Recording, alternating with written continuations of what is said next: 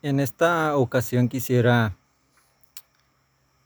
hablarte sobre una pregunta que todos nos hacemos en un momento de nuestras vidas. ¿Por qué mi vida es un total fracaso o por qué soy un fracaso? ¿Por qué soy un fracasado? Hay diferentes formas en cómo podemos conjugar palabras, pero en sí la pregunta es esa, ¿por qué? ¿Por qué sentimos que hemos fracasado? ¿Por qué nos sentimos tan vacíos por dentro, tan desesperados por el triunfo, por un galardón, por un reconocimiento, por llegar a la cima, por ser reconocidos? Estamos tan afanados por eso y, a veces nos nos enfrascamos en cosas tan, tan triviales que no ponemos atención a lo que de verdad tiene que ser importante. Y agradar a Dios es, es más importante que encontrar aprobación en las personas que ni siquiera les importa lo que nosotros logremos o hagamos. Yo aparte de, motivarte, yo quiero bendecirte con, con una palabra de parte de Dios, porque no simplemente voy a motivarte. Y desde un principio, cuando empecé a grabar estos episodios, estos podcasts, yo dije, yo no quiero motivar, yo quiero hablar acerca de la palabra del Señor que nos enseña. Entonces, ¿Por qué mi vida es un total fracaso? ¿Por qué nos preguntamos eso, eso a veces? Y, bueno, antes, antes de haber llegado, voy a tratar algunas cosas que son algo personales y las voy a decir en, confianza porque nos conocemos, ¿verdad? antes de llegar a Cristo, mi vida mi nombre estaba por el suelo, literalmente estaba por el suelo. Ya esa persona que todos conocían y que no rompía un plato, ya no era la misma. Antes de llegar al Evangelio, mi vida ya no tenía sentido, ya no tenía futuro. Literalmente mi vida era un fracaso. O sea, todas las oportunidades que tuve las desaproveché, todo el potencial que siempre tuve, no supe valorarlo me alejé de la familia, al final me quedé solo y en realidad mi vida era un total fracaso. Pero después de llegar a Cristo tuve un nuevo comienzo. Y antes de continuar, yo quisiera invitarte, si tú no eres cristiano, yo quisiera conducirte en una oración para que puedas recibir al Señor si sientes que necesitas un nuevo inicio y que necesitas una nueva vida y que solamente Jesús, sabemos que solamente Él te la puede, te la puede dar. Eh, solamente Él puede darte ese nuevo inicio. Y yo, oramos juntos, Señor Jesús, te pido perdón por mis pecados, por todo lo malo que haya, que haya hecho en mi vida. Te recibo en mi corazón como Señor y mi Salvador reconozco que moriste en la cruz y resucitaste y que ahora yo te pido que anotes mi nombre en el libro de la vida y gracias a ti hoy yo soy nueva criatura. Así que te felicito en el nombre de Jesús, te bendigo y ahora quisiera continuar con lo que voy a compartir. Ahora, hay algunas historias en la Biblia que nos mencionan fracasos antes de triunfo. Podemos ver la historia de José, el último hermano de, de, tantos, por decirlo así, que fue vendido por, su, por sus propios hermanos, valga la redundancia. Fue vendido por sus propios hermanos como un esclavo.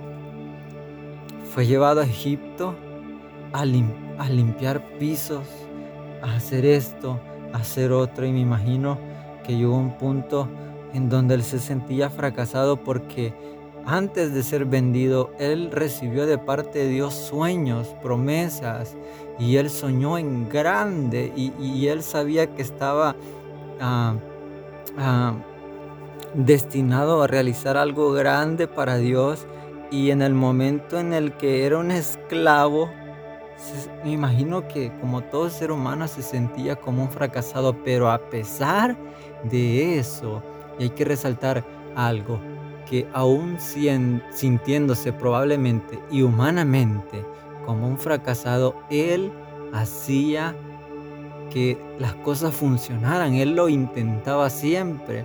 Aún encarcelado, él estaba a cargo de los prisioneros y realizaba cosas. O sea, él estaba en constante trabajo. Él decía, yo tuve un sueño. Y me recuerda, me recuerda tanto al doctor Martin Luther King que decía, yo tengo un sueño. Y él luchó por ese sueño. Y aunque probablemente para algunos él fracasó, pero lo que él hizo marcó la diferencia. Ahora José, José, después de tantos años de lucha y de no rendirse, porque hay algo clave en todo esto y es no darse por vencido. Entonces no, no se dio por vencido, él siempre buscó a Dios, él siempre confió en Dios, él siempre puso su esperanza en Dios y al final todos conocemos la gran historia de José y cómo terminó.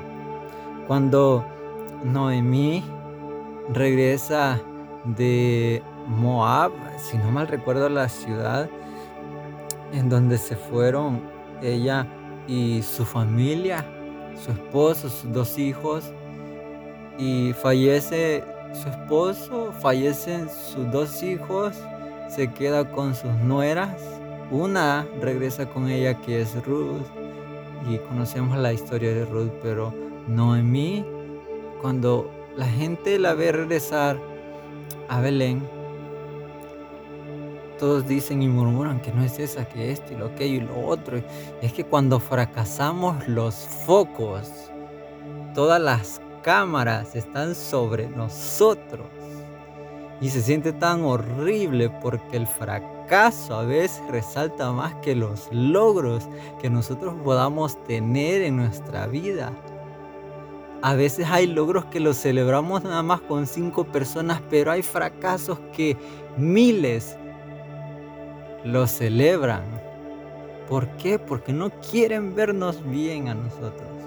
Ahora, esta mujer Decían, ya no me llamen más Noemí, llámenme Mara, significa amargura, porque ha sido tanto lo que yo he atravesado que no, no me siento de ánimos para que me llamen Noemí. Yo me siento tan amargada y tan fracasada porque cometí errores, tomé malas decisiones y ahora me siento de esta forma. Ya no hay futuro para mí. Y la Biblia nos enseña de que y inclusive sus, sus, sus, amigas vecinas le dicen a Noemí que bendita eres porque Ruth te concedió otro hijo al, que puedes cuidar y que en, en, su etapa de amamantar al bebé, esta Noemí, la Biblia no, no nos es explícita, pero casi nos indica como que ella también lo amamantó, pero esta mujer fue tan, pero tan feliz en esa etapa casi final de su vida. Fue tan feliz. Te ha dado un hijo que vale más que, no recuerdo la cantidad, más que 10 hijos, quizás, no recuerdo la, perdonen, es que hay tantas cosas en mi cabeza, pero Tanta fue la alegría de esta mujer que no se comparaba con todo aquel dolor y, amargura que sintió en algún momento de su vida. Ahora, hay algo que pasó hace varios años, si no mal recuerdo, fue en 2016, ah, cuando yo empecé a a servirle al Señor en la iglesia, que fue desde que llegué a la iglesia, a mí me pusieron a aprender a tocar instrumentos, a servir, a cosas sencillas, pero son cosas que a, a uno le enseñan e, eso, el servicio. O sea, aunque sean cosas pequeñas, recoger la ofrenda, que para cualquier, hay gente que, que, no le interesa, no le importa, si me ponen en la ofrenda no voy a ir al culto porque, ah, me pusieron a recoger la ofrenda. No me pueden poner otro privilegio que recoger la ofrenda. Yo encantado ese día que por primera vez me me habían dado un privilegio y yo muy feliz de la vida. Después oraba por el Señor, quiero servirte más y todo eso y todo lo otro. Después anuncian que me tocaba hacer la limpieza. y yo pues encantado. Luego, después de empezar ya ese privilegio, hacer la limpieza y todo eso, un día con la escoba en pleno sol, eh, barriendo afuera, me preguntaba, ¿qué estoy haciendo con una escoba? Yo le pedí al Señor servir y estoy con una escoba y cuando estoy barriendo recordé yo le pedí servir al Señor. ¿Acaso esto no es servicio? Y dije yo, bueno, lo voy a hacer con alegría. Y barrí y seguí sirviendo y, y serví en todo lo que me pedían, en todo lo que era posible y, y en todo lo que yo me ofrecía también. Y llegué hasta ser diácono de la iglesia, un joven de, qué sé yo, 22 años, no mal recuerdo. No me recuerdo muy bien, tenía como 22 años cuando ya era diácono, diácono de la iglesia. Los diáconos, o sea, a veces pensamos que son ancianos, ¿verdad? Pero yo no, era un joven diácono. Luego de, luego de, todo esto, de, empezar desde cero y subir y servir en todas las áreas, música, administración, eh, qué sé yo, limpieza, ordenanza, estadística, que ver que todo esté bien, que encargarse de esto y de lo otro. De repente no tenía nada. Me sentaron durante como, qué sé yo, tres meses, cuatro, no recuerdo, creo que cinco, sin hacer nada. nada. Nada. Fue horrible fue desesperante. Yo queriendo servir con todo mi corazón y me sentaron. Luego de un tiempo yo entendí que eso era parte del proceso porque a veces Dios para prepararte para algo te separa del resto y te hace a un lado para prepararte en secreto, en lo íntimo Ahora, pero hubo algo que me dijo mi hermano mayor. Ah, una vez estábamos hablando y, y me dijo, ¿y qué pasó? Que de pronto estabas arriba y ahora nada. Ahora no sos nada. Y fue como una puñalada en mi espalda que hizo tambalear mi confianza y yo dije, ¿qué fue lo que hice? ¿Dónde me equivoqué? ¿Cuál fue el error que cometí? Y reflexioné y al instante fue el, fue el Espíritu Santo que me hizo entrar en razón y entendí que esas palabras no, no importaban porque Dios estaba tratando conmigo y me dijo, yo tengo un llamado para ti y lo vas a hacer, lo vas a cumplir con excelencia. O sea, estaba pasando la etapa de, de, quizás, quizás digo yo, fue la primera parte de la etapa de, de esa etapa en donde uno tiene que sentirse así pero estaba pasando esa etapa en donde José se sentía un fracasado, pero seguía intentando. Noemí decía yo, me siento tan amargada, ya no me llamen así, llámenme, llámenme Mara porque ya no aguanto yo todo esto que siento. Entonces yo me sentía así, me sentía amargado, me había, este, ¿cómo te explico? Aislado ya nadie, yo no tenía amigos, no tenía nadie. Eh, buscaba la calle más oscura de regreso a mi casa porque lloraba en el camino y casi al llegar a mi casa trataba de cambiar mi semblante, pero mi mamá siempre notaba mi tristeza y todo aquello que yo sentía. Pero al final, al final, busqué al Señor, tomé decisiones junto con el Espíritu Santo y no quiero decir que estoy arriba y todo esto, pero donde estoy ahorita, bueno, ni te imaginas cómo me siento. La verdad es que estoy tan, tan, pero tan agradecido con Dios por, por su fidelidad. He estado quebrantado de salud. Estos días atrás han, sido días difíciles en donde yo me he sentido, en realidad te, lo confieso, me he sentido como un fracasado, de que no avanzo. Han habido noches en donde no he podido dormir, me he dormido a las 5 de la mañana, 6, 7, 8, 9 de la mañana. Toda la noche despierto porque no puedo dormir. Mi cuerpo ya, ya está resentido. Me duelen los huesos, me duele la cadera, mis hombros, me duele el pecho. No te quiero decir que estoy en la cima. Probablemente esté repitiendo otra vez esa etapa. ¿Pero por qué? Porque Dios quiere hacer algo en mi vida. Pero después de esas palabras que dijo mi hermano ahora, yo ya tengo cuatro años de ser pastor no de iglesias grandes, claro que no. Iglesias pequeñas que nadie quiere.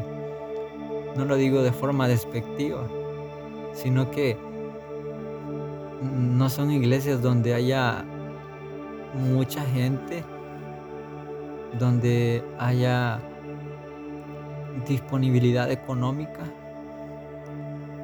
son iglesias que están aisladas, porque a veces me toca caminar pero estos días atrás mi salud me ha, me ha postrado y ha sido tan complicado. Pero aún, aún, aún así, estos días atrás, así, sí, bueno, he dicho yo, mm, no, me, no me puedo dormir, entonces, manos a la obra. He estado trabajando en un proyecto que espero que sea de bendición.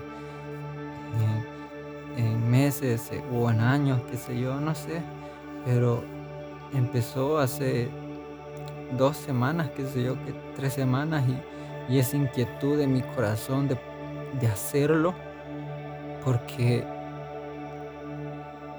aunque no pueda salir, yo desde mi casa quiero hacer algo. Yo quiero bendecir a la gente con la palabra del Señor. Quiero bendecir a la gente a través de lo que Dios ha hecho y de lo que puede llegar a hacer en sus vidas. Entonces hago lo que, como José, él estaba en prisión y, aún ahí no se quedó quieto, él empezó a hacer algo. Y Dios ha puesto sueños tan grandes y, humanamente digo yo, son sueños locos, porque los sueños en, donde yo me he visto, yo diría, qué loco, qué loco estoy de pensar de que algún día voy a llegar ahí. Pero Dios lo puede hacer y no pierdo la esperanza. Ahora, para finalizar quisiera compartirte algo que, que me encantó demasiado, que no me podía quedármelo para mí solamente, sino compartírtelo a ti y que tú puedas compartir este mensaje. Nunca te quedes con algo bueno para ti, siempre compártelo. Si hay un versículo que marcó tu día, no solamente lo resaltes y lo guardes para ti, envíaselo a un amigo. Si hay un mensaje en YouTube de algún pastor, obviamente de confianza, con buena doctrina, no te lo quedes solamente para ti, compártelo. Si crees que esto ha sido de bendición para ti también, compártelo, no te lo quedes solamente para ti. A veces solamente queremos ser bendecidos nosotros y no queremos bendecir a nadie más. Mi deseo es poder llevar este mensaje de esperanza, no solamente a la gente de mi país, sino a toda Latinoamérica y si puedo alcanzar parte de Europa, para mí es una bendición, no porque yo sea escuchado, sino que la palabra del Señor sea escuchado, todas esas cosas que el Señor ha hecho y puede hacer y va a hacer. Y te comparto algo de un escritor llamado Chuck Swindoll y su libro o más bien una obra se titula Empieza en dónde estás y habla, él define el fracaso de diferentes formas. Y te lo leo para finalizar. El fracaso no significa que soy un fracasado, significa que aún no he triunfado, pero puedo lograrlo. El fracaso no significa que no he logrado nada, significa que puedo aprender algo más. El fracaso no significa que soy inferior, significa que no soy perfecto.